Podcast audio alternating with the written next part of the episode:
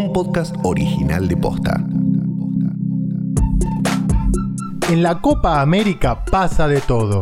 ¿Querés estar al día? Toca el botón seguir para no perderte ni un episodio de la Copa Imposible. Bitácora de la Copa América, día 19, jueves 1 de julio del 2021.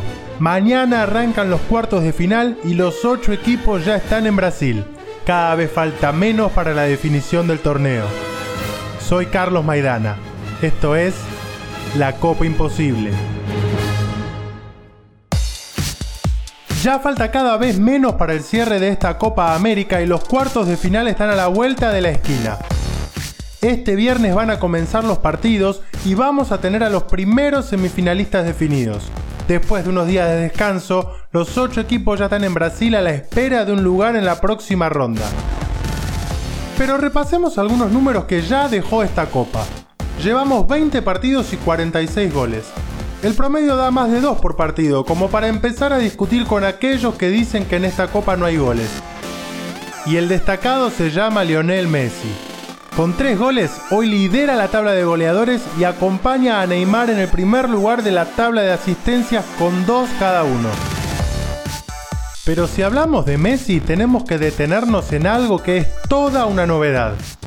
Es que ayer se terminó su contrato con el Barcelona, y si bien todo indica que continuará en el club en el que jugó toda la vida, es la primera vez en la historia que Messi llega a una instancia definitiva de un torneo con la Argentina siendo jugador libre. Josep Pedrerol abrió así el histórico programa español El Chiringuito. Son las 12, 11 en Canarias. Messi ya no es jugador del Barça. Va a ser toda una excepcionalidad, pero lo cierto es que tanto Messi como el equipo tienen la cabeza puesta en el partido ante Ecuador de este sábado. Para charlar del andar de la Argentina en esta copa y en lo que se viene, convocamos a Gastón Edul, colega de Teis Sports, abocado a la cobertura de la selección, que ya está en Goiânia a la espera del choque por los cuartos. Yo creo verdaderamente que la selección fue de menor a mayor, no solamente en rendimiento, sino que Scaloni en lo que más se lo criticó, que fue la rotación y la alternancia en la fase de grupos, encontró más que 11 titulares. Y hoy nos encontramos todos con el dilema de que si juega de Polo Palacios no se resiente el equipo, si juega Taliafico Acuña los dos están a la altura, si juega Nico González o Di María tampoco está tan mal. Entonces me parece que hasta ahora ha transcurrido bien. Argentina tiene con qué salir campeón y claramente con Brasil son los candidatos. A priori parece que Brasil es superior, pero no siempre gana el mejor. Entonces en un partido de 90 minutos puede no ganar el mejor y que Argentina con un mejor planteo o un mejor rendimiento pueda llegar a, sacar al candidato.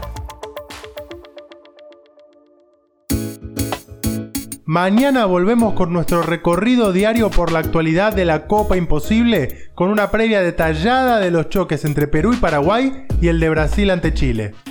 Si te gustó el podcast, compartilo. Si es la primera vez que lo escuchás, dale seguir para no perderte ninguna novedad. Nos reencontramos mañana. Chau. La Copa Imposible es un podcast original de Posta. Seguinos en Spotify y encontrá un nuevo episodio todos los días a las 7 de la mañana. Edición Leo Fernández. Producción ejecutiva Luciano Banchero y Diego del Agostino.